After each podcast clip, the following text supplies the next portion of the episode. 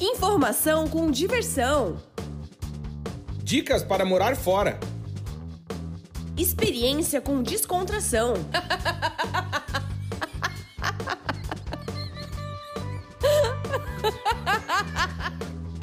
Partiu morar fora!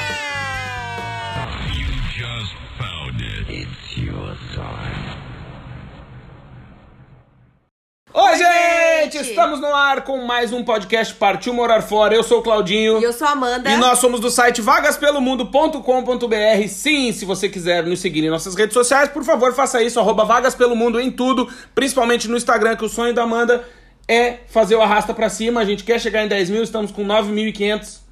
E se não fizer, o meu filho vai nascer com uma seta na testa pra cima, porque não. Não, não que eu esteja grávida, né? Mas... Ah, ninguém sabe, né? Jogo é jogo, treino é treino, né? Mas queremos dizer que passamos de 25 mil ouvintes, a gente já tinha dito isso, estamos quase com 26 mil ouvintes, isso é Verdade. muito legal. Esse é o 62 Segundo. segundo episódio, também conhecido por 62. Isso é- também é legal, porque se você tá ouvindo esse episódio, quer dizer que você também pode ouvir outros 61 episódios e dedicar quase três dias da sua vida só nos ouvindo. É verdade. Que é o famoso maratonar. No trânsito, indo pro trabalho. Aliás, interessante dizer que o pessoal do Brasil, no sul, que nos ouve e que mora em cidades menores, reclama que o podcast é muito grande. E o pessoal que mora nas cidades grandes reclama que o podcast é muito pequeno. É. Ou seja, não tem como agradar todo mundo e o cara que fez isso foi pregado. Então, a gente segue daqui, vocês seguem daí, a gente quer agradecer demais a audiência. E hoje, Amandinha, quem iremos receber no nosso glorioso podcast? Então, hoje nós vamos falar sobre Barcelona, essa cidade maravilhosa. Como é morar em Barcelona, falar um pouquinho sobre viagens de baixo custo também, como viajar com pouco. A gente vai receber a Juliane e o Gabriel, que moram em Barcelona desde 2016. O Gabriel é profissional de marketing e a Juliane é orientadora de carreiras internacionais. Eles têm um projeto muito legal que é o Instagram Viajar com Pouco, que dão Boa. várias dicas para quem quer economizar em viagens. E também a Juliane tem um Instagram muito legal, um projeto muito legal que é Carreira Lá Fora, que nós já participamos de uma live com ela no Instagram, que foi super legal, dando dicas para trabalhar no exterior. Boa, sejam bem-vindos, Ju e Gabriel. Aê! Muito obrigada pelo convite. É uma honra estar aqui hoje para falar de algo que a gente gosta tanto, que primeiro viagens, né, e também essa cidade que a gente ama. Não é à toa que a gente está aqui já por cinco anos, que é Cinco Barcelona. anos. Ah, a gente veio achando que ia ficar seis meses e mudar de novo, então aqui faz cinco anos. E hoje é nosso estreia em podcasts, né? Primeira Ah, que legal. Ai, que legal! Gente, Parabéns! assim, estamos nervosos. Não, fica tranquilo. Daqui a pouco a gente esquece que tá sendo gravado e começa a falar as bobagens. Eu não sou de falar muita bobagem, quem fala muita bobagem é a Amanda. Mas assim, vocês vão ver no, no- durante aí que. Bom, eu queria começar pelo começo. Como é que surgiu Barcelona na vida de vocês? Vocês são de São Paulo, né? Sim, sim. Somos. Tá. E como é que surgiu Barcelona no radar de vocês, assim? Bom, é, voltando até um pouquinho antes de Barcelona em si, eu estava morando já na Europa fazia um ano, mais ou menos. Eu vim para cá para fazer minha cidadania na Itália. E depois desse um ano, a Ju veio. E aí, no- nesse processo, a gente começou a pensar para onde ia, né? A gente primeiro pensou em Portugal, pela facilidade do idioma, porque a gente já tinha algumas pessoas que a gente conhecia lá, porque é mais barato do que Barcelona. Meu objetivo mesmo era morar em Amsterdã, mas é muito caro, é muito difícil começar uma vida em Amsterdã, né? Pelo idioma também e afins. E aí a gente discutindo, sem saber muito o que fazer, os dois perceberam que muitas pessoas já tinham recomendado Barcelona, é, pessoas que a gente conheceu na vida, em outras viagens, e tinha a facilidade do idioma, que eu já, eu já falava espanhol na época, então a gente resolveu arriscar. E aí a gente tomou a decisão e veio com mala e cuia, sem nunca ter vindo para Barcelona antes. E, e aqui estamos, a gente alugou um Airbnb por duas semanas Boa. E desde então a vida começou. Uhum, foi meio que loucura, assim, né? Porque a gente não sabia muito sobre Barcelona, a gente não conhecia Barcelona, a gente não conhecia ninguém na cidade. Então eu costumo dizer que a gente, na verdade, teve muita sorte de conseguir realmente ficar na cidade, porque é, foi algo muito assim, a gente tinha que decidir, a gente estava na Itália, a gente foi, passou um tempinho na Itália, onde a gente fez nosso processo de casamento e tudo mais. E quando a gente terminou o processo na Itália, a gente ficou meio que com aquilo, ué, para onde que a gente vai? Uhum. A gente sabe que na Itália é muito difícil arranjar emprego, até por causa do idioma, a gente não fala italiano. Então a ideia realmente era a gente ir para um outro lugar. Uhum. Aí veio a ideia de Portugal, que o Gabi falou, e aí a gente acabou decidindo. Eu queria muito aprender a falar espanhol, eu não falava na época. E aí a gente decidiu vir para cá e aqui estamos, né, desde 2016. Que legal. E como é que foi para ti aprender espanhol, né? Na verdade, em Barcelona é o catalão, catalão. né? Que é um pouquinho diferente, né? que tem algumas palavras bem diferentes, mas assim, é, é dá para se comunicar em espanhol tranquilamente, né? Como é que foi para vocês? Sim, é, o Gabi ele já falava espanhol porque ele morou no México durante um ano, né, mais ou menos? Sete meses. Sete meses. Eu, na verdade, demorei bastante para poder aprender o espanhol mesmo. E sim, com o espanhol a gente consegue se virar bem em Barcelona, mas se a gente vai para outras cidades menores, né, um pouco os pueblos, as cidades pequenininhas, às vezes é um pouco mais complicado se comunicar. Hoje em dia a gente está mais acostumado com isso, porque é aquela coisa, às vezes a pessoa fala em catalão, a gente responde em espanhol, e de tanta gente escutar, a gente vai entendendo, absorvendo, né? Mas, mas sim, com espanhol dá para se comunicar super tranquilamente aqui. Aí no meu começo foi assim, eu falava muito em portunhol mesmo, né? Eu acho que é legal ter esse começo falando por, o, o portunhol, porque é um processo realmente, a gente acaba misturando os dois idiomas. Só que eu fui aprender depois mesmo que eu comecei a conhecer as pessoas aqui, né? Então, quando eu comecei a, a, frequentar cursos, quando eu comecei a fazer meu mestrado, aí sim que eu comecei realmente a falar espanhol. Porque ah, sempre tem aquela coisa, né? O pessoal acha que é, é, parecido, mas apesar de serem parecidos, são idiomas diferentes e tem suas coisas. Então, assim, é importante saber diferenciar realmente que você consegue se comunicar falando português aqui? Consegue, mas pode se embananar um pouco em alguns uhum. momentos. Uhum. Eu queria perguntar para vocês também, aproveitar, né, falando desse começo de vocês aí em Barcelona. A gente teve a oportunidade de conhecer Barcelona no ano passado. E realmente, pô, a cidade muito massa, né? A galera, pô, é da hora, assim. Eu que não fumo maconha fiquei com vontade, assim, porque, pô, é da hora. É... Não, o Claudinho ficou com vontade de ficar pelado na praia. Fiquei com vontade de ficar pelado. Isso é, isso é legal. Se falar. Ah, é, mostrar a bironga mesmo, não tá nem aí, né? Deixa não, o badalo não. pendurado. Não, é não. engraçado porque assim, só um adendo, né? Porque a gente tinha que usar máscara, né? Nas ru na rua, na e praia. E o cara com os cocos pendurados, mano. e hora. uma galera pelada na praia, assim, maioria homem, é. né? Meu Deus, aí a gente. Gente, como é que a gente Aí o cara pelado de máscara, filha? mano. Como da que a gente hora. esconde isso da nossa filha? Não, mas assim, daí que eu ia dizer que é isso, que é uma cidade super cool, assim, né? Que, pô, é a sei lá, eu, eu acho que Barcelona já tá em 2100, assim, né? Já tá uns quase 80 anos na frente. De Portugal, principalmente. É. Não, do mundo, assim. A cidade, pô, pra Frentex, a galera já no, nos patinetes elétricos, a galera já com a bironga pendurada. Beleza, tipo, segue a vida.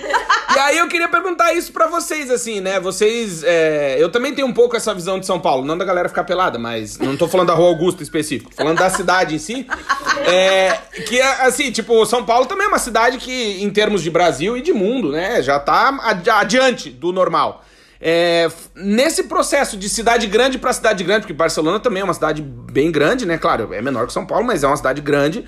É, para vocês foi de moleza, assim, tirar é, essa adaptação, assim? Ou vocês sentiram alguma coisa de diferente além da segurança?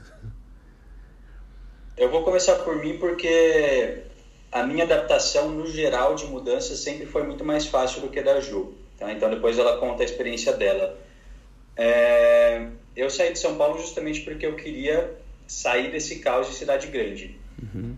Então, chegar em Barcelona, que é uma, é uma das maiores cidades da, da Espanha, né? mas ainda assim tem, sei lá, 10% do tamanho e de população de São Paulo.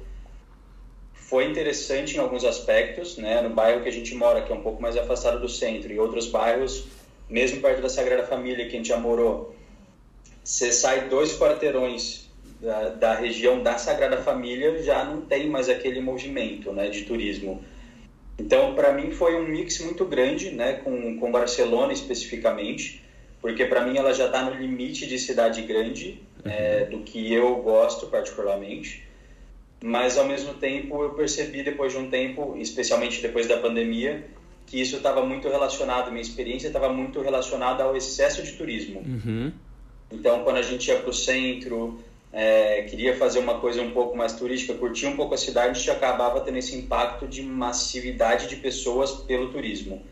Então, isso me incomodou muito uhum. e eu parei para pensar várias vezes de, putz, será que eu estou trocando São Paulo por Barcelona e meio que dá na mesma? Será uhum. que eu uhum. não vou, não vou me arrepender? Eu vou cansar rápido?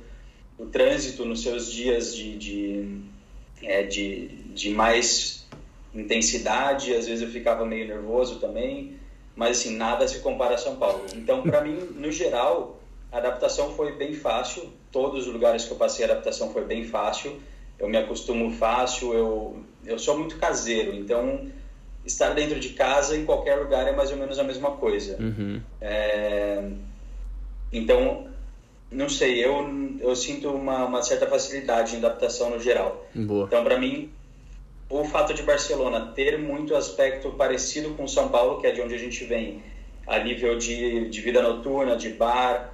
É... Putz, a gente tem uma praia que não tem em São Paulo, então é um, é um benefício a mais, é uma vantagem a mais. Tá? Ah, tem o Tietê, né, Gabriel? Pô, você fica falando aí, cara molhar ali, sentar, botar o pezinho no Tietê, pô. Meia horinha andando, a gente está na praia. E Boa. tem pista de esqui aqui perto, então a gente é muito bem é, localizado, a gente tem muita facilidade de curtir coisas até fora de Barcelona se a gente quer. Uhum. Então foi, foi bem fácil. Boa. Daí para mim já tinha também a questão do idioma que facilitou bastante. Então eu para mim foi de boa. Boa. É, já no meu caso, eu já teve uma perspectiva um pouco diferente, porque o Gabi, ele morou durante muito tempo em uma cidade do interior que era bem pequenininha. Então, depois ele fez esse processo. Uma cidade pequenininha, uma cidade grande e depois Barcelona. Então, para ele, talvez isso tenha contribuído. Mas para mim, eu sempre morei em cidade grande. Então, a minha primeira ideia, quando eu pensei assim, ah, eu quero morar em outro país, era justamente uma cidade super grande como Londres, por exemplo. Uhum. Mas é algo que o Gabi não queria de jeito nenhum, porque ele não queria outra São Paulo. Então a gente resolveu buscar esse meio termo, né? Uma cidade que não fosse tão grande, mas que, bom, que tivesse todas essas facilidades de cidade grande, metrô, que tivesse uma vida bem agitada. E a gente encontrou isso em Barcelona. Mas quando eu fui, passei pelo meu processo de adaptação, já foi um pouco diferente porque eu achei Barcelona muito pequena. Uhum. Eu estava acostumada com aquele ritmo de levar uma hora até o trabalho. Apesar de ser um ritmo assim que hoje eu vejo que, nossa, não era nada saudável, eu sentia falta dessas coisas. Então, para mim, Barcelona era pequena demais. Então, eu fui me acostumando aos poucos, claro, e hoje eu vejo a cidade como não sei, a gente tem tudo de melhor que a gente tinha em São Paulo e além disso a gente tem muito essa questão da natureza, que é algo que a gente curte muito. Uhum. Então, ter essa facilidade que o Gabi falou da gente poder ir pra praia no verão, a gente poder esquiar quando tá no inverno, a gente poder, claro, isso em outros tempos, né, não em tempos de pandemia, uhum. mas é algo que é muito fácil pra gente. Pra é, mas é que vocês de São Paulo, eu tenho muito, um monte de amigos em São Paulo, a galera, inclusive ouvintes nossos, vocês de São Paulo, vocês não são bons da cabeça. Não, né? vocês são loucos. É, cês, não, é, a galera. É, vocês são loucos. Ficar uma hora, duas, três no trânsito, meu Deus, é um absurdo assim é. pra nós, né? É, nós do, do sul, sul, é três minutos e já tá puto, velho. É, fica... nós somos de Blumenau, uma cidade de 330 mil habitantes, é. né?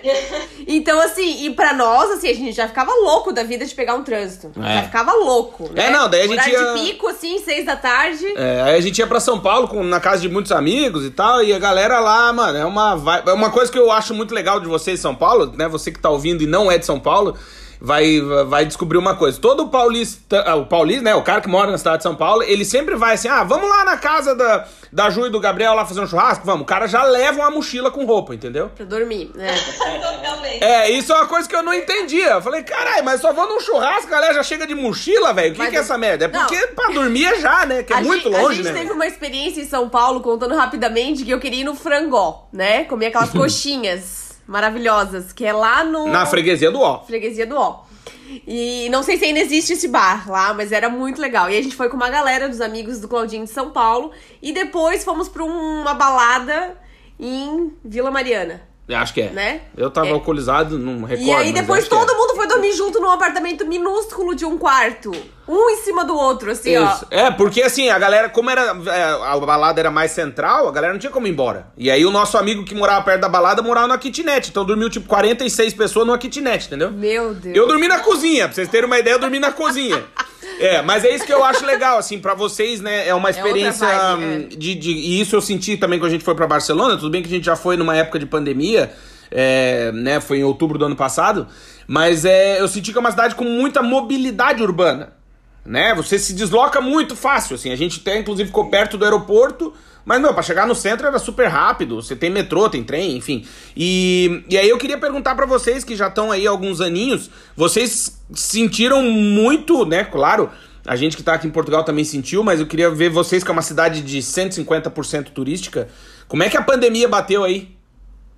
Nossa, bateu super forte, super forte, porque é, Barcelona a gente pode até colocar um antes e depois muito claro, assim, porque a gente ia passear, por exemplo, nas Ramblas, é, na Sagrada Família, às vezes a gente não conseguia passar, a cidade era muito agitada, então, assim, mudou muito, mudou bastante. A gente vê que, assim, é, agora a gente consegue passear, tem os seus lados bons, claro, positivos, que a gente consegue andar, curtir os lugares realmente, mas tem o lado também que foi muito afetado, assim, a questão econômica da cidade, porque aqui depende muito da questão turística, né? É uma cidade que recebe muitos turísticos todos os anos, então a gente vê que o pessoal realmente que trabalha com turismo passou bastante perrengue.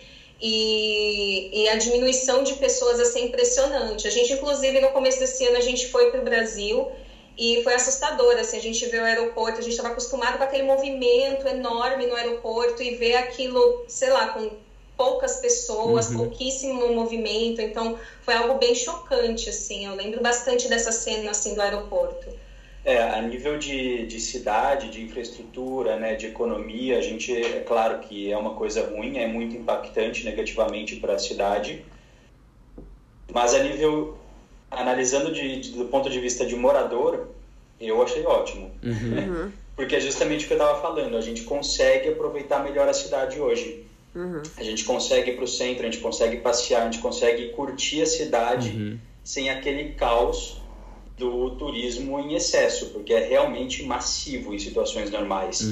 Não sei se vai voltar ao mesmo nível que era antes da pandemia, provavelmente daqui a um tempo, mas a nível de, pro- de assim da, do, do, da qualidade de vida como morador, como residente, está muito melhor. É. Inclusive O- na o- praia, claro que ainda não chegou o verão, né? Mas a- com- tirando como parâmetro o verão do ano passado e o que a gente vem sentindo já que essa época do ano já dá para curtir uma praia, não de, de ficar tomando sol, mas a- agasalhado, você consegue sentar ali na praia, ficar olhando para o mar e tal.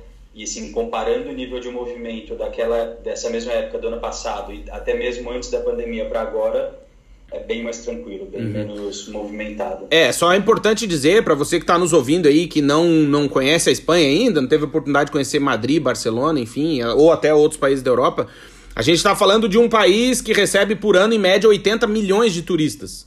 Né? A Espanha é um país que é o, salvo engano, se não é o primeiro, é o segundo país mais visitado da Europa, só perdendo pra França. Pra França. É. E, e então, quando a gente fala desse impacto do turismo, aconteceu aqui em Portugal também mais ou menos isso. é, e a Espanha tem 40. Olha aí, bicho. É o espírito da dona Erika, meu. Deixa aí. A avó da Amanda, que já faleceu, ela gosta de fazer faxina, ela limpa aqui em casa. É, é, não, mas tá tranquilo. E aí, uma coisa que é, é, aqui em Portugal, por exemplo, né? A Espanha tem 45 milhões de habitantes, se eu não tô É. em erro. Aham. Então recebe o dobro de turistas, tu imagina.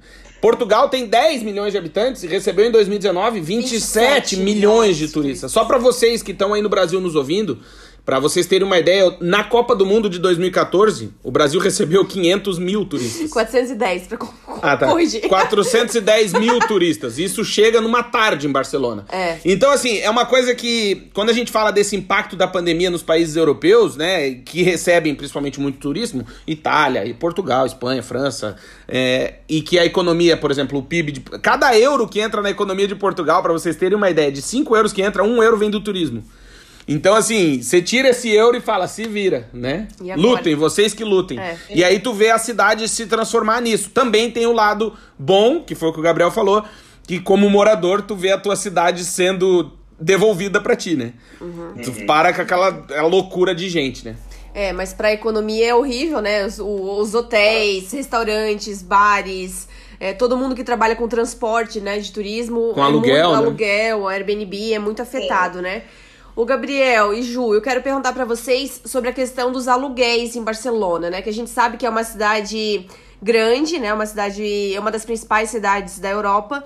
E o preço dos aluguéis? A gente sabe, a gente sabe mais ou menos uma média, mas eu queria saber agora de vocês quais são as médias de aluguel aí e se agora baixou na pandemia, para quem tá pensando em morar em Barcelona daqui para frente. Boa.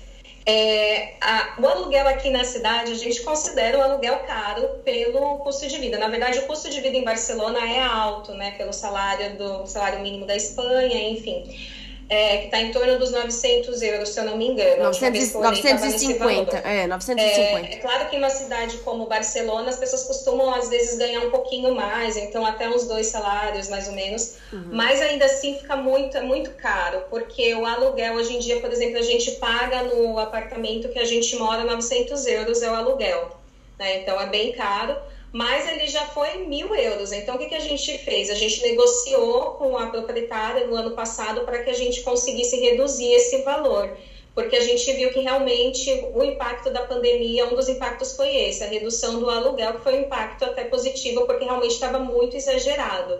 Aqui a coisa assim do aluguel é muito é muito procurada. Então, o que, que acontece? Proprietários colocam um valor e sempre vai ter alguém para alugar, uhum. não importa, sabe? Sempre. Então você que lute, essa que é a realidade. Você que lute, você tem que meio que aceitar e fechar imediatamente naquele momento. Se você gostou, já tem que pagar o depósito, já tem que mostrar a documentação. Então, porque aqui é super assim disputado, né? Os espaços são muito disputados. É, como tem justamente por ter muita gente vindo para cá, né? Sempre tem a demanda, agora provavelmente diminuiu um pouco, porque não tem mais tanta gente vindo de para passar alguns meses, né? Não tem tanta imigração, tá cada um na medida do possível buscando ficar mais perto de família, de amigos, coisas do tipo, com toda essa situação. Então a gente sente que melhorou um pouquinho nesse aspecto, né, de da busca. É... Mas ao mesmo tempo, é... eu não sei se foi por acaso, mas ano passado começou a ter uma mudança de lei aqui onde eles começaram a colocar um pouco de teto no, no que eles podem cobrar no aluguel, uhum. porque estava uma coisa muito absurda e justamente como tinha, sempre tem alguém que paga, então a galera coloca o preço que for uhum. e, e o negócio estava meio, meio fora de controle, assim. Então eles começaram a, a implementar uma lei, é, na verdade já está aplicada, não sei até que ponto eles levam a sério, eles realmente uhum. aplicam, cumprem essa lei, mas teoricamente, dependendo do bairro, você tem um limite que você pode cobrar por metro quadrado. Ah, isso para dar uma, uma, equilibrada, porque tavam, tinham uns aluguéis super caros. E é, eu já ouvi, ela... eu já ouvi assim que a média do centro da cidade, um apartamento pequeno é de 1.600 euros, né? A média, né? Assim. É, é, eu acho que não tanto. Depende. Se for um é, é que vai variar muito do, de bairro do espaço. Bairro para né? bairro, do, do, do, da conservação do apartamento, né? Do imóvel, das né? condições também. Uhum. E tem outra coisa que aqui acabou aumentando muito o custo do aluguel, foi a questão do Airbnb, que uhum. hoje nem existe na cidade. É, o Airbnb está tá fora de Barcelona. Na verdade, existem alguns lugares, mas são lugares que eles são registrados como apartamentos turísticos. Uhum. Então, não é todo lugar. Você não pode pegar sua casa e colocar no Airbnb, porque você corre o risco de tomar multas altíssimas. Assim, então. É, quando a gente chegou em Barcelona, eles já estavam tirando, a gente deu, deu sorte de conseguir alugar um apartamento para poder passar os 15 dias e tentar alugar alguma coisa, a gente estando aqui. Mas hoje em dia, se você entra no Airbnb, você não encontra realmente lugares baratos por causa disso. Então, por causa dessa movimentação turística, algumas medidas que foram tomadas foi justamente essa, né, para poder equilibrar a questão do aluguel. É, tirar os Airbnbs, porque, claro, né, uma pessoa, por exemplo, tem a gente paga, sei lá, 800 euros num apartamento, vamos supor. Mas se a pessoa alugava lá no Airbnb, ela conseguia ganhar muito mais. Então, uhum. não valia a pena alugar para um morador, sabe, da cidade. Então, isso impactou muito. E aí eles foram tomando essas medidas para controlar mesmo essa questão do turismo uhum. massivo na cidade. E, assim, me mudou bastante, né? Claro, no último ano por causa da pandemia, mas a, a prefeitura vinha realmente com essas medidas, principalmente com a questão de moradia. Uhum. É, isso também aconteceu aqui, principalmente na cidade, né, em Lisboa e no Porto, uhum. porque era uma reclamação muito constante de que os moradores, né, os portugueses, os, os cidadãos que viviam no centro, estavam sendo expulsos para as periferias né? Porque, porque a região donos, central virava Airbnb eterno. Os donos dos apartamentos, né? Os senhorios, que eles chamam aqui, em inglês é landlord, né? eles colocaram, tipo, aumentavam a renda, né? Porque assim. Antes de... Tu falou que é senhorio em português, landlord em inglês, sabe como é que é em espanhol? Ah. Senhor barriga. ah, no México. Vocês não sabiam, viu? De nada, de nada. Ah. Né?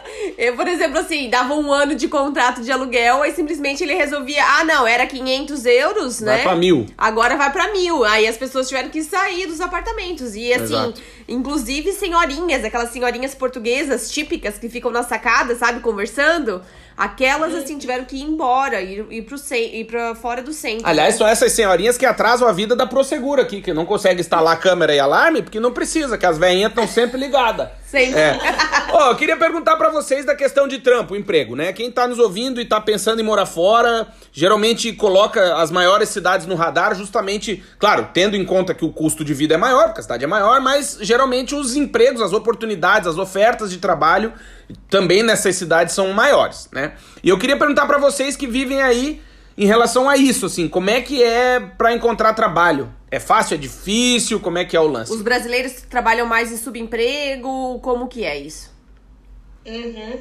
Isso depende muito de muitos fatores, né? Claro que cidades grandes é mais fácil encontrar trabalho. Aqui, quando tem toda essa movimentação turística, também tem muito trabalho em restaurante, né? Tem muito trabalho nesse tipo de serviço. Mas o que faz muita diferença aqui para Barcelona, mesmo para serviços como esse, né, que você lida diretamente com pessoas, é a questão de idiomas.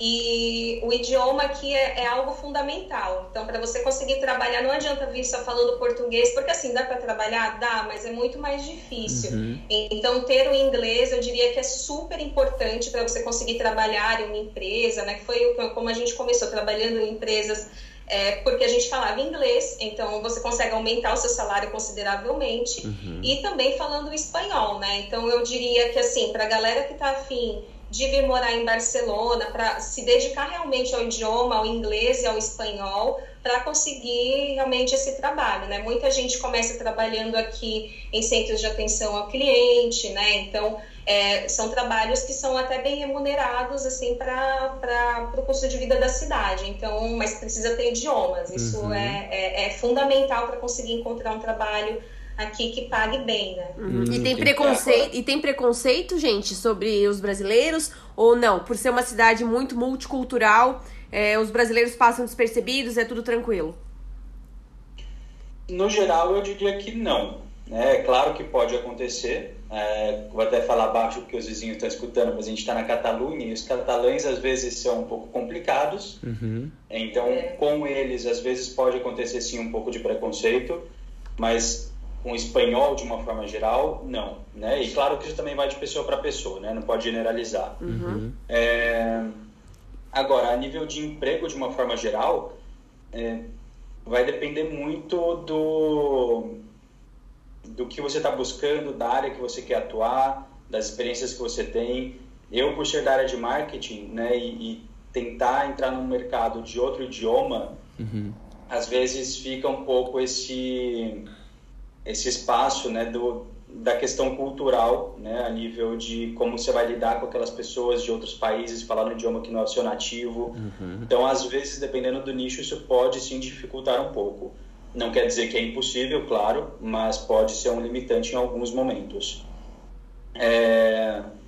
Mas tem muita oportunidade. Barcelona, assim como Madrid, são as duas maiores é, cidades que, que têm oferta de emprego. É... Barcelona é uma cidade super moderna, tem muita startup aqui, tem muita empresa de tecnologia. Então, para quem trabalha nesse nicho, pode ser muito interessante.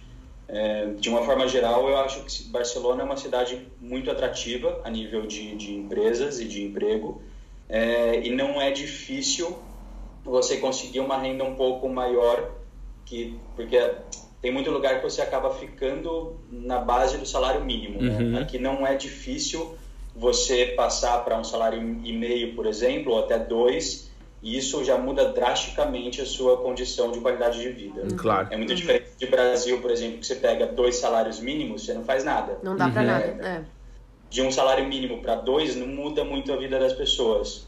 Entendi. Aqui sim, o poder de, o poder de compra, as suas possibilidades são muito maiores se você tem um salário pouco maior. Boa. Então isso é interessante. Que massa. Ô, aproveitar então o gancho do dinheiro, já que estamos falando da mufunfa, do faz-me rir, do glorioso. Queria perguntar pra vocês, né? Vocês criaram um projeto que é o as, com dicas pra viajar com pouco.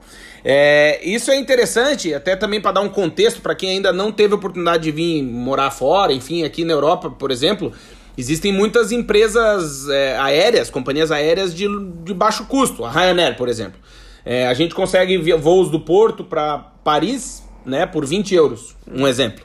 Então as pessoas ficam, ai, vocês estão na Europa, tão rico, estão viajando, não sei o quê. Só que mal sabe que a gente tá é na raspadinha às 4 horas da manhã no aeroporto. Porque a verdade. Ryanair vende raspadinha no avião. E os horários dos voos sempre são de madrugada. É, a Ryanair é tipo assim, eu lembro quando eu pegava um ônibus, meu pai mora no interior de Santa Catarina, em Lages, e eu pegava o ônibus Lages Blumenau. Aí quando parava em Rio do Sul, que é uma cidade no meio do caminho, entrava um menininho com a bandeja vendendo amendoim, pipoca bilu, e ele dizia assim: cheirante salgadinho, cheirante salgadinho, cheirante salgadinho, cheirante salgadinho. Por quê? A Ryanair faz isso, ela passa cheirante salgadinho, cheirante salgadinho. Ele fica vendendo, mano, porque é muito barato. perfume. É, e aí eu queria perguntar pra vocês, nessa, nessa onda de grana aí, vocês criaram esse projeto. Como é que foi isso? Como é que surgiu e em que perna que tá? Vamos lá. Quer que quer fale Vai, você falou eu.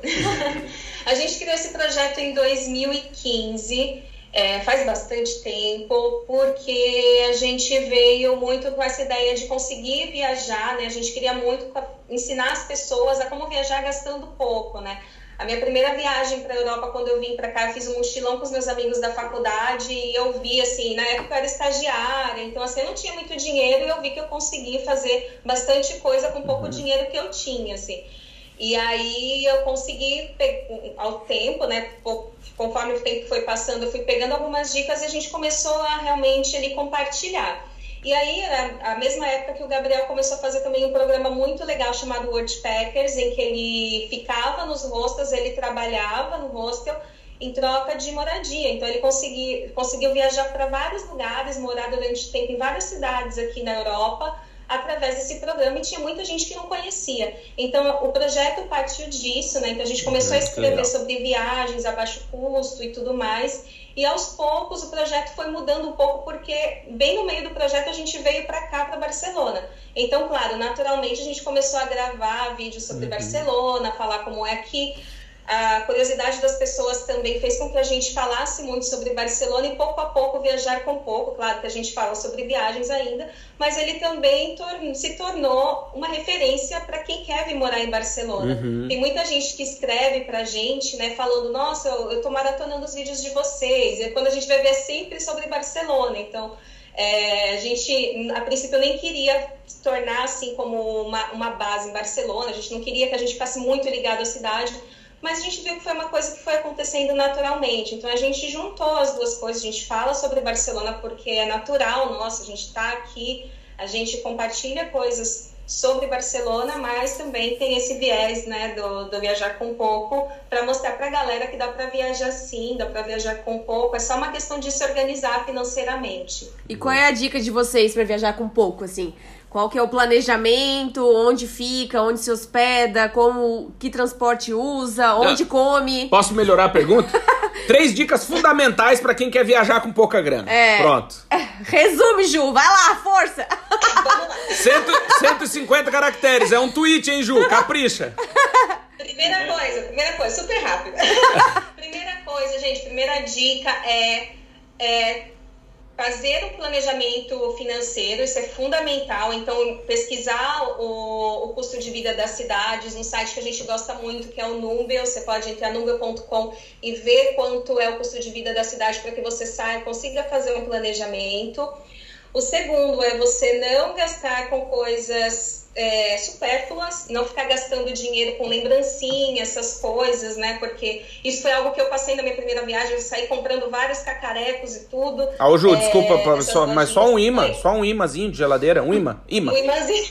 Ah, não, Um beleza. euro, um uh, euro, um euro, uh, um euro. Pô, eu sou o velho dos imã. Um? Só um, só um. Só um, de um euro. De um euro, pô. Eu sou o velho dos imã, adoro imã de geladeira. E, e sim, não, não, não gastar muito com essas coisas, né? Porque. E, e também é uma coisa que eu acho que a terceira dica que eu acho que é muito importante é. Para algumas coisas é importante fazer a conversão, sim, sobretudo se são coisas que se vendem no Brasil, porque hoje com o preço do euro, e o preço do dólar, você pode encontrar coisas do tipo roupas, às vezes mais barato mesmo no Brasil. Então já não vale tanto a pena, por exemplo, você entrar em alguma loja que você olha, ah, o preço é super barato, não sei, uma blusa por, por 10 euros. Mas se você for fazer a conversão, tá o quê? 70, pouco, 70, é, reais, praticamente, Né? Então acaba ficando muito caro. Uhum. Então acho que vale a pena para alguns artigos específicos fazer essa conversão sim. Né? Boa. Não, para comida não, com certeza. Para transporte não tem jeito que tá ali, mas para coisas que você quer comprar, sim, eu acho que vale a pena converter sim. Boa, a galera tem muito essa vibe do eletrônico, né? Aí não tem também, vocês não conhecem a galera. Quanto é que é o iPhone? O cara quer comprar um iPhone, mano. Mas não, com- às vezes não compensa, Não. né? É, com Euro 7 não vale. Não vale. E até uma, aproveitando aqui o, o gancho que você comentou, né? Onde comer, onde se hospedar. Isso é muito. É difícil responder porque cada pessoa vai ter as suas necessidades, né? E aí é uma coisa que a gente sempre comenta: definir prioridades na sua viagem. Você não vai conseguir, quer dizer, você pode até conseguir, mas você não precisa ficar no melhor hotel, comer no melhor restaurante, fazer o melhor passeio e comprar a melhor roupa, o melhor eletrônico na viagem. Então define o que é prioridade. A gente é, hoje a gente depois de alguns anos viajando por aqui a gente começou a perceber que é mais barato muitas vezes pegar um hotel para casal do que hostel. Então a gente percebeu que essa economia deixou de ser vantajosa. Muitas vezes nem é economia. Ô, Gabriel, e Então, às também falar, nós- né? Falar que o cara fazer um cocô num banheiro que é só teu tem o seu valor, né, é velho? verdade. Qual? Puta, porque no Tomar hostel. banho no rosto. Não, é tem duas, co- tem duas. Tem uma coisa boa de fazer cocô em hostel, que o vaso tá sempre quentinho, né? Alguém saiu, tu entrou. Mas tem o ruim, por quê? Porque vira uma obra de arte, né? Tu olha ali, tá aquele grafiato. Então, assim. Jesus. Puta, o cara fazer um cocô num banheiro limpo tem Não, seu e preço. assim, né, o, o grande problema de ficar em hostel, principalmente casal, né, por exemplo, assim, a gente gostava de passear durante o dia e chegar cedo no hostel pra dormir e no outro dia acordar cedo de novo. E tem gente que vai pro hostel, vai viajar, né, tipo, só pra ir pra balada, não passeia, né, principalmente galera, É. Galera mais solteira, né, meninada aí... Né, os Doutora. jovens de 18 anos, né? Olha, velha. Nós não somos mais, Não, né? a No gente caso. passou. E aí o pessoal chega, tipo, duas da manhã no quarto, fazendo barulho. Por isso a dica do hostel é bunda na parede. Pois não, pode prosseguir, Gabriel, desculpa. Não, mas, mas, a, mas a ideia é mais ou menos por aí mesmo. A gente passou a, a, a, a perceber que é quase o mesmo preço, se não às vezes até mais barato você estar no hotel e a qualidade que você tem com relação a isso, a nível de privacidade, de comodi- comodidade, afins, vale muito a pena, no geral, né? Não dá pra dizer que vai ser sempre assim, tem que pesquisar. E, e a outra coisa com relação à comida. Tem gente que vai querer comer McDonald's todos os dias para ir no mais barato possível para gastar em outras coisas. Ok, se é uma opção da pessoa, funciona. A gente, não todos os dias, mas a gente gosta de provar culinária local. Pra gente isso é uma coisa que tem muito valor. Então a gente prefere eventualmente ficar numa hospedagem mais barata, se for o caso a gente fica num hostel, é, mas para tentar aproveitar um pouco mais da cultura local.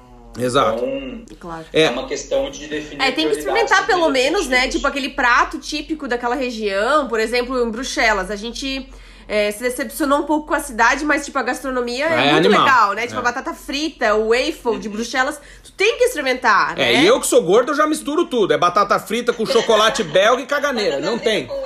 É, a É. caganeira é certa. Mas sabe uma coisa também legal de falar? É... Five Guys. Five Guys, bom. É, assim, ó, quem vai viajar pra fora, esquece o McDonald's que tem no Brasil. É, vai, vai no Five, Five Guys, Guys. que é maravilhoso. É caro, mas é bom. Não, mas eu ia dizer o seguinte, que também, é, e isso já vira uma pergunta pra vocês também. É, vou falar um pouquinho do, do relato né, meu, assim. A gente, eu, eu, percebo que desde quando a gente chegou aqui, já lá vão alguns aninhos, até hoje você vai criando alguns filtros, né? Claro, depois que a nossa filha nasceu, veio um monte de filtro a mais, mas antes dela nascer mesmo, a gente já tava é, meio que complementando o que o Gabriel falou desse negócio do hotel. O cara vai ficando velho. E o ciático dói, velho. É uma merda. E aí você não quer dormir no hostel, entendeu? Você já quer, pô, chegar, tomar um banho, ficar pelado, mexendo no celular. No hostel não dá. O cara, pô, ficar ali é complicado, entendeu? E aí eu acho que isso também é meio que parte. Tem mais regras, né? Também é, e é parte natural, assim, é um processo meio de envelhecimento ou de experiências de viagem que você vai vendo coisas que valem a pena e coisas que não valem a pena. Agora a minha pergunta. Desde que vocês começaram com o projeto de viajar com pouco, o que, que vocês faziam que vocês não fazem mais? Ah, uma das coisas é essa questão do definitivamente do hostel que a gente começou a perceber que não valia a pena pra gente. Outra coisa que a gente fazia muito, é, a gente acabava gastando, a gente comia muito, fazia essa estratégia do McDonald's, mas aos poucos a gente foi ver que não necessariamente é o mais barato para poder comer. Uhum, a gente exatamente. pode comer, às vezes, no mercado, a gente não precisa fazer todas as refeições em restaurante, por exemplo. Uhum. A gente separa sei lá, dois dias para a gente comer, experimentar a, a, culinária local, mas os outros dias a gente costuma comprar coisas no mercado mesmo, restaurantes mais baratos, a gente costuma comer o kebab, né, que é uhum. muito... É. é sempre bom. Fatia de pizza, né, fatia de pizza também, aquelas fationas assim, é. Sim, a gente foi mudando isso também, e questão de transporte, acho que não mudou muito, né? Assim, a gente continua no transporte Vocês público. usam metrô, é, patinete, ônibus? O que, que vocês usam quando vão viajar? Geralmente metrô, ônibus, transporte público mesmo. É, ou andar mesmo, a gente anda bastante, assim, uhum. até mesmo em Barcelona, né, que é uma cidade, a gente estava até falando que é uma cidade que tem muita mobilidade, tudo isso, é, a gente anda muito, muito a pé mesmo, assim, é muito fácil de meia hora você chega em qualquer lugar uhum. da cidade, então, assim, a o gente bom, O bom bastante. da Espanha, assim, né, da maioria das cidades, eu percebi isso em Barcelona, é que são as quadras, né, são todas bem definidas e a cidade, de um modo geral, é bem reta e só tem os montes na, né, no, no, no nos pontos turísticos ali, aquele monte gigante. É, mas, de um modo geral, a cidade é muito reta, é muito fácil de é. andar, né? É, a panturrilha é. agradece, né? Agradece. Eu que tenho a panturrilha ferrada, agradece. Porque, porque subir assim, porque no Porto aqui, que os turistas Ave que vêm pro Porto, né, querem fazer tudo a pé, sofrem Não. bastante, porque é muita escada e muita ladeira, né? É. Se você quer explorar mesmo os cantinhos do Porto ali. O cara visita o Porto, quando volta, tá com aquele friso na coxa, assim, de jogador, sabe? Do tanto esforço que o cara faz. É verdade. Principalmente para você que tá nos ouvindo, uma coisa surpreendente, que eu acho pior descer do que subir uma ladeira lisa, desce aqui no é porto. É. O cara desce trancado, que se o cara é, escorregar, ladeira. o cara morre, É, nessas calçadas portuguesas que escorrega não. pra caramba. O cara vai vendo Jesus na descida. É, eu é gordo e não gosto de caminhar nunca, né? Mas na descida pra mim é pior. Oh, agora eu queria aproveitar também e falar, Ju, e né, vocês assim do trampo que a Ju faz em relação à carreira. Como é que começou isso aí? Por como que a gente né, mudou a chave, assim. E que mestrado que tu fez? Também queria saber como é que foi pra ti fazer o mestrado aí. Uhum. Bom, eu, e que shampoo tu usa, Ju? Ah, não, brincadeira, brincadeira. Bom, nós dois, teve um dia, uma conversa de bar, a gente estava na praia, e aí a gente, eu comecei a brincar, eu, ah, eu acho que eu gostaria de estudar. E aí o Gabi, ah, pode ser legal isso. E aí aquela conversa ficou na nossa cabeça, ficou, ficou, até que a gente decidiu que a gente realmente ia estudar. É, minha formação no Brasil é em marketing, do Gabriel é em design, né? Design gráfico. Design gráfico. E aí a gente foi decidindo, né? Ele fez um mestrado aqui no, na escola em marketing para complementar a formação dele. Eu também queria fazer em marketing, mas depois eu descobri que não fazia muito sentido para mim naquele momento, porque no marketing você acaba aprendendo muitas coisas mesmo, mesmo na internet. Eu já tinha uma formação, já sabia os conceitos básicos, então eu queria mudar um pouco, sair da minha zona de conforto. E aí foi que eu decidi fazer um mestrado em coaching, inteligência emocional e liderança, que foi bem fora da minha zona de conforto mesmo, porque quando eu comecei eu não falava espanhol muito bem, então eu comecei a fazer com o pessoal e assim, eu fui completamente surpreendida porque eu não sabia que tinha que fazer sessão de coaching em espanhol, não, fiquei naquela confusão toda, mas enfim, eu fiz, terminei meu mestrado, Foi muito bacana, foi uma forma de eu me inserir, realmente ter amigos daqui, ter amigos da, da Latinoamérica, né, da, da América Latina, que eu não tinha amigos, não falava espanhol. Então foi uma maneira de aprender o idioma também. E aí, o ano passado aconteceu a pandemia, que foi quando eu me formei, né? Então, eu, eu fiquei um pouco perdida, assim, eu fiquei bem. Nossa, o que, que eu vou fazer agora? Eu estava atendendo o pessoal aqui em casa e agora já não dá para atender, uhum. fazer sessões. E aí foi que surgiu a ideia, no fim do ano, de fazer. Na verdade, o projeto se iniciou sendo pra, pra como um projeto de inteligência emocional para líderes e agora a gente transformou no Carreira Lá Fora, que é para ajudar as pessoas realmente a encontrar um caminho, né? Encontrar um caminho, encontrar uma carreira aqui fora. Então a gente sabe que algumas é, os imigrantes mesmo têm algumas barreiras né, para poder encontrar um trabalho. Tem a barreira do idioma, tem a barreira do, do currículo que é diferente, muita coisa que é diferente, a questão cultural também. Então, esse projeto ele trata disso, de instruir as pessoas, de mostrar caminhos, de encurtar caminhos também, porque a gente pegou os nossos caminhos, mas a gente sabe que a gente fez uns altos e baixos, montanhas, não sei o quê e não, esse projeto é para encurtar realmente, passar o que a gente aprendeu durante esses anos, tanto em relação à imigração quanto é, a carreiras mesmo internacionais. Eu estou mais à frente desse projeto, mas o Gabriel está comigo também, então eu falo que é um projeto dos dois, mas ele está um pouco mais no backstage, questão técnica, então ele trabalha mais com isso. Hum, boa. Legal. Que legal. Ah, isso é legal, né? Eu acho que se tem alguma coisa boa nessa porcaria dessa pandemia, é que o, o sapato apertou e a gente tá dando jeito, né? Eu acho que. Eu sempre falo, já falei em outros podcasts, que nós brasileiros temos uma vantagem em relação aos gringos, apesar de agora, nesse momento, nós quatro sermos gringos. É, mas não, é que, a gente, é que a gente se vira, né, meu? A gente nasceu num país complicado, que tem eternamente tá difícil, que tá todo mundo ferrado sempre, então assim, a gente já de, pelo menos eu, vou falar por mim, eu desde pequeno via um tio que se virava, via uma, um primo que mudava de profissão, tinha um irmão que fez isso, saiu daquilo, voltou para aquilo, fez aquilo. Eu acho que a gente, a nossa formatação é, não é tão, tão fechada justamente porque a gente precisa se virar. Isso mostra... é mais versátil, né? Claro, é. isso mostra, claro, temos uma necessidade, né? Mas é, não quer dizer que a gente não aproveite essa necessidade para dar os nossos pulos. Eu acho isso muito legal, sabe? É, queria perguntar. Quer perguntar, Mandinha? Pode perguntar. É, posso perguntar? Então tá bom. Queria perguntar assim: é, vocês são da mesma área, né? E, e quando chegaram aí em Barcelona, assim, para se encaixar, como é que rolou? Um ajudou o outro, o Gabriel já veio primeiro, deu uma mãozinha, ou foi. Como é que foi? É, eu. Como eu tinha nacionalidade já italiana, passaporte, eu vim. Ah, Ju casou por interesse, então, era isso? Casei por interesse. Ah, Amanda também, casou comigo por interesse. Ah, interessada é? nas minhas fazendas.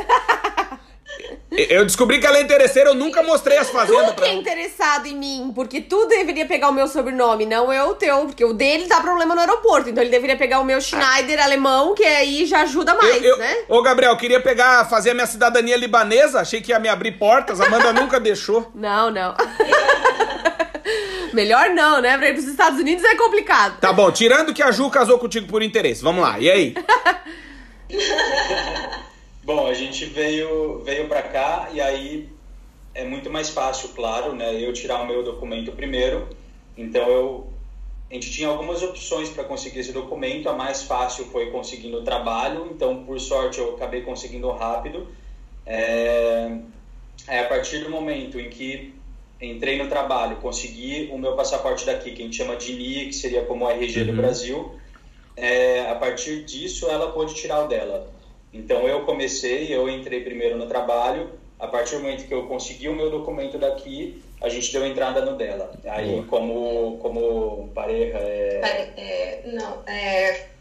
Casa- Cidadão Familiar. familiar Uhum. de cidadão europeu. Uhum. E foi muito, mas foi um período que foi muito complicado, porque, gente, uma coisa, para você que quer morar fora, quer morar aqui na Espanha e não e tá com interesse de vir para cá, enfim, da mesma forma que a gente veio. É, o meu processo foi mil vezes mais difícil do que o do Gabriel, porque as entidades aqui, né, eu, eu falo governo, enfim, né, o pessoal que faz todo esse papel burocrático, eles dificultam realmente. É muito difícil você encontrar informação, principalmente para quem vem na condição que eu vim. Para o Gabriel foi muito fácil, foi só ele encontrar um trabalho, a empresa levou, mandou ele para a polícia para ele poder fazer a documentação, tudo, tudo certinho. Para o meu, ok, eu encontrei um trabalho, mas eu tive que entrar com um advogado porque eu não entendia nada, cada um me dava uma informação. Uhum. Então, assim, foi um processo super complicado. Então, demorou uns seis meses para que eu conseguisse ter meu documento, para que aí sim eu conseguisse ter acesso a algumas coisas aqui, né? Uhum. Eu já tinha acesso à saúde, à saúde pública aqui, que é gratuita, mas eu não tinha documento nem para alugar bicicleta da cidade. Então, uhum. assim, demorou bastante mesmo e, e, existe isso. Eu tive que pagar um advogado para poder. Aliás, não, aliás, isso é interessante, Ju. Até te agradecer por falar disso, porque a gente fala em quase todos os nossos episódios que a gente grava da importância do planejamento, e aí entra o que a Ju tá falando, ó. Você tá pensando em morar fora. Ah, a gente vai casar, não sei o que, a minha mulher, o meu marido, sei lá, meu companheiro tem a cidadania europeia, bababá. Tá, mas você vai ter que viver, meu, durante seis meses. Então, assim, ou um ano, né? E é o que a gente fala da questão do planejamento financeiro, que graças a Deus, né, e, e a gente conseguiu vir para Portugal com uma reserva financeira boa na época, para poder ficar um ano sem precisar de trabalho. É, claro, épocas são menor, outras, né? Eu, menor, eu comprei é. o euro a 3 reais, né? Mas ok. Só que o que eu quero dizer é que assim, é importante ter esse, essa reserva financeira, por quê? Porque aí, beleza, o Gabriel aí começou a trabalhar, a Ju tava nessa trampa aí. Pá, pá, pá, lá, pá, pá, pá.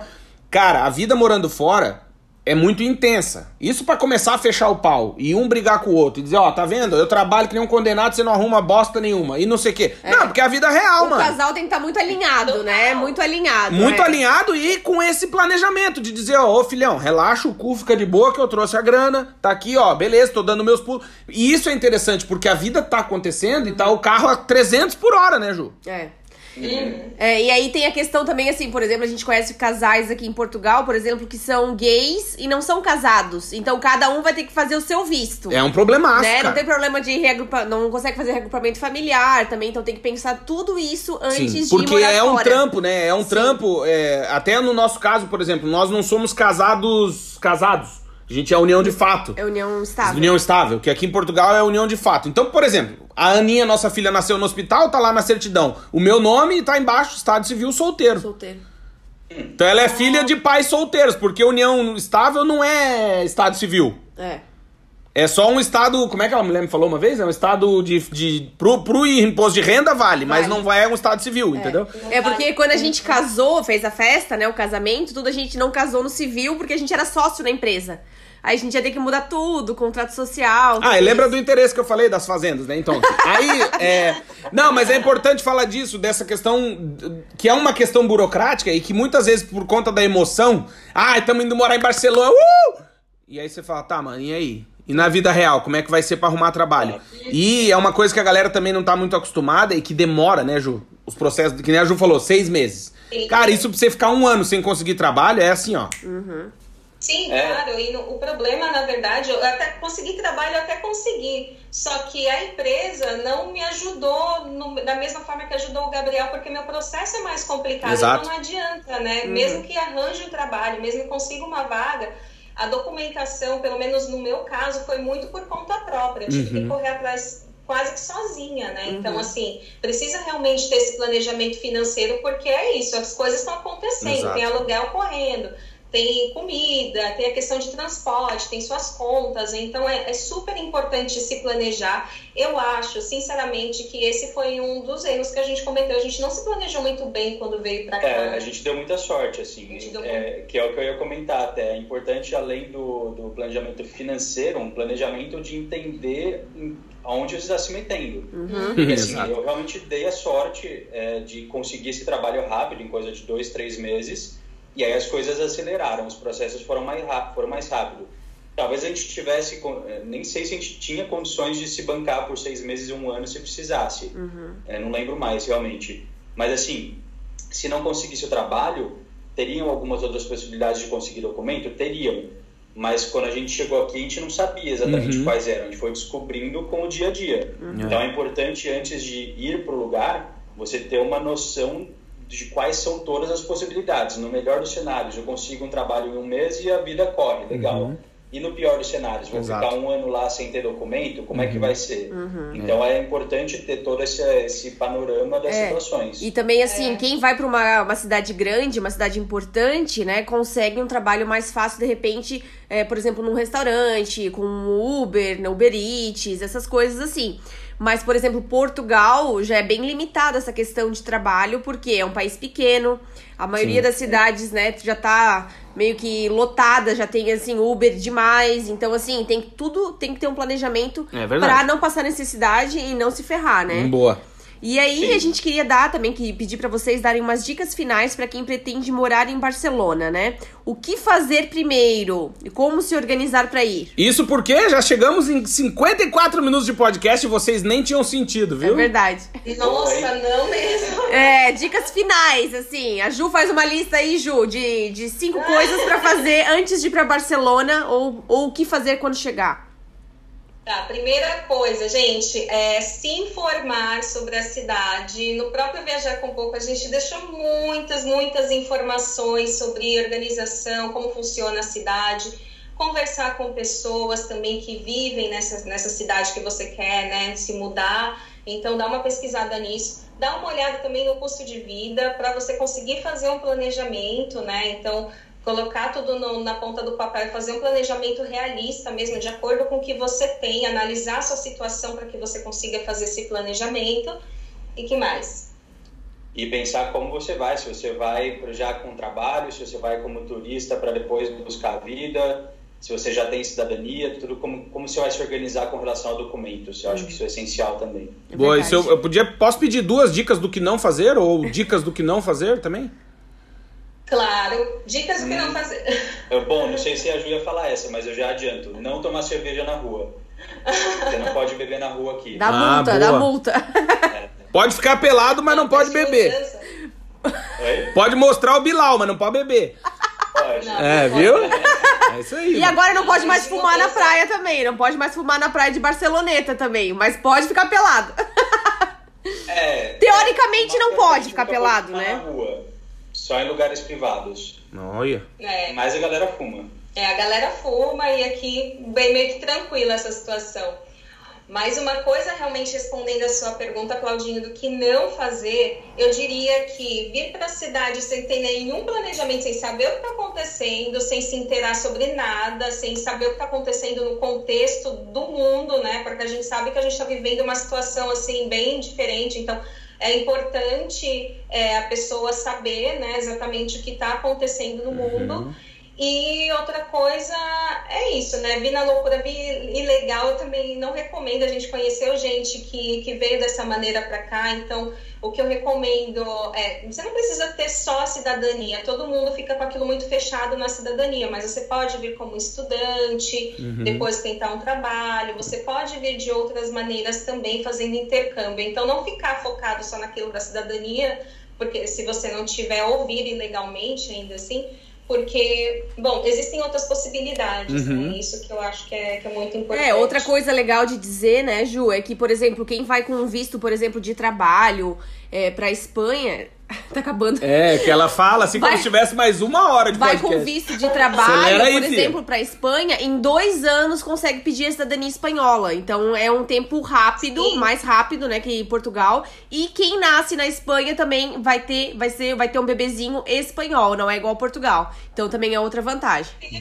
Diferente. Boa. Diferente. É, eu, eu, inclusive, entrei para o meu processo de, de passaporte já da espanhol e eu tô esperando agora, né? da Legal. minha- a, a notícia. Que legal. Né? Queria agradecer demais, Ju e Gabriel, pela oportunidade de vocês participarem, né? Por terem participado aqui com a gente, por nos atenderem, por a gente ter conseguido gravar esse podcast, porque eu acho que é, a nossa função, assim, às vezes é ser instrumento pra essa galera que tá buscando informação. E aí eu queria já aproveitar pra deixar as arrobas de vocês, no Instagram principalmente. Então, ó, galera, você que tá ouvindo aí o nosso podcast, quer saber mais sobre a vida da Ju e do Gabriel, vai lá no arroba viajar com pouco que é um, pod, um Instagram que eles têm que é muito legal e tem várias dicas, e o da Jude Coach, que é o arroba carreira lá fora. Queria agradecer demais, muito obrigado por vocês nos atenderem, por participarem aqui do nosso podcast. A gente fica muito feliz em saber que a gente vai ter um apartamento para dormir lá em Barcelona quando a gente for. Eu quero fazer um pedido, posso fazer um pedido? Eu Vai. quero um presente de Barcelona. Ó, o que que tu quer? Eu A quero. mim diga. Eu vai. quero, eu quero, eu preciso, gente, mas eu, eu ainda vou voltar pra Barcelona. Eu Vai. preciso de um, de um chocolate de tiramisu Ah, o do. Torrons Vicens. Tô bom. Puta, Meu é bom demais. Deus, que coisa boa. que coisa É boa. delicioso, é delicioso. Ô, vocês daí arrumam um jeito de mandar esse torrone pro meu filho não nascer com cara de torrone, cara. Não, gente, muito obrigado de coração. Muito Obrigado, obrigada, a gente que agradece. Muito obrigada pelo convite. Um beijo, pessoal. Gente, Um beijo. agradecer vocês que nos ouviram até agora. Dizer que pra gente é um prazer gravar esse podcast. Eu sou o Claudinho. E eu sou a Amanda. E nós somos do site vagaspelomundo.com.br. Pedir pra vocês nos seguirem em nossas redes sociais, arroba Vagas Pelo Mundo em tudo, principalmente no Instagram, mas também acessar o nosso canal no YouTube que tá crescendo, tá legal, tá bonitinho. Tem três vídeos pelo menos por semana. Vai lá na lupinha e bota Vagas Pelo Mundo que tá lá, tá bom? Um beijo, gente. Até o próximo episódio. Beijo! Tchau, tchau!